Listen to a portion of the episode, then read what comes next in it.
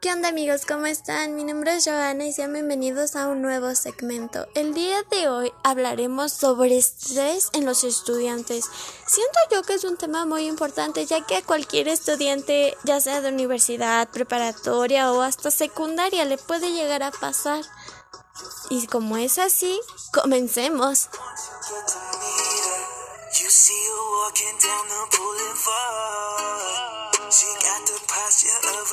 star. She looks so fly in those Gucci slides.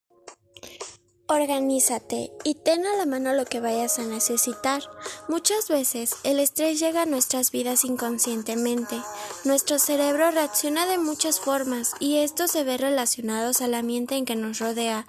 Trata de mejorar el espacio en el que sueles estar. Limpia, dale un orden. Si puedes, pinta algunas paredes con algunas plantas. Es todo aquello que creas que puede mejorar tu forma de percibir las cosas. Encuéntrale un lugar a tus pertenencias, un lugar donde sepas que están seguras y que no se te dificultará encontrarlas. el hecho es facilitarte las acciones pequeñas como encontrar tus cosas que pueden ser de gran ayuda.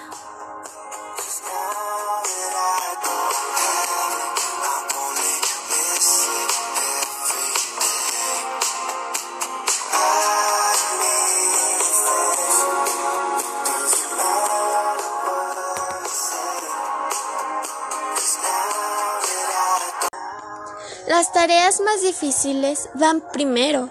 Es importante programar nuestro cerebro antes de empezar una jornada de trabajos y tareas. Organízate, termina con anticipación todas aquellos labores que sepas que probablemente te causen un desgaste mental o físico.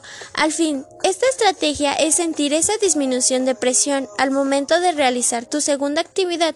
Yo te recomiendo que dejes lo más importante al final o lo que más disfrutas.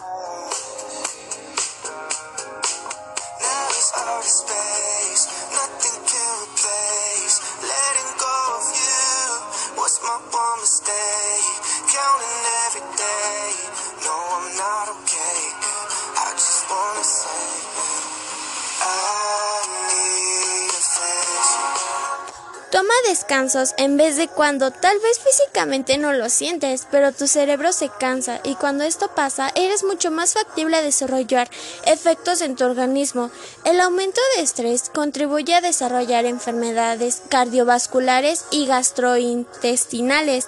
Puede provocarte algunos problemas para concentrarte, puede afectar tu retención y comprensión, lo cual empeora aún más las cosas. Un descanso de 10 a 15 minutos después de un buen periodo de trabajo no le cae mal a nadie.